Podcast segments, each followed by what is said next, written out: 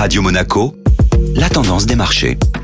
La tendance des marchés avec Société Générale Private Banking. Bonjour Florence Fate. Bonjour Benjamin. Regain d'énergie des bourses mondiales. Les bourses européennes et américaines exultaient après la publication des chiffres de l'inflation aux États-Unis. Les statistiques ont démontré un ralentissement plus marqué que prévu de l'inflation, à 0,4% contre 0,6% attendu pour le mois d'octobre. À un mois de la prochaine réunion du comité de politique monétaire de la Fed, cette nouvelle a bien été reçue par les marchés. En espérant que ce ralentissement marque le début d'un tassement plus durable de l'inflation, qui permettra ainsi à la Réserve fédérale d'assouplir son cycle de resserrement monétaire. À la clôture européenne, le S&P bondissait de 4,6%, le Nasdaq de plus de 6% et le Dow Jones de 3%. A contrario, un titre n'a pas suivi la même tendance à Paris. Téléperformance a enregistré la plus forte baisse du CAC 40, en perdant jusqu'à 40% sur la séance. L'action a été suspendue en bourse à la suite de l'ouverture d'une enquête sociale par la Colombie. Le groupe français n'a pour leur part réagi à cette affaire.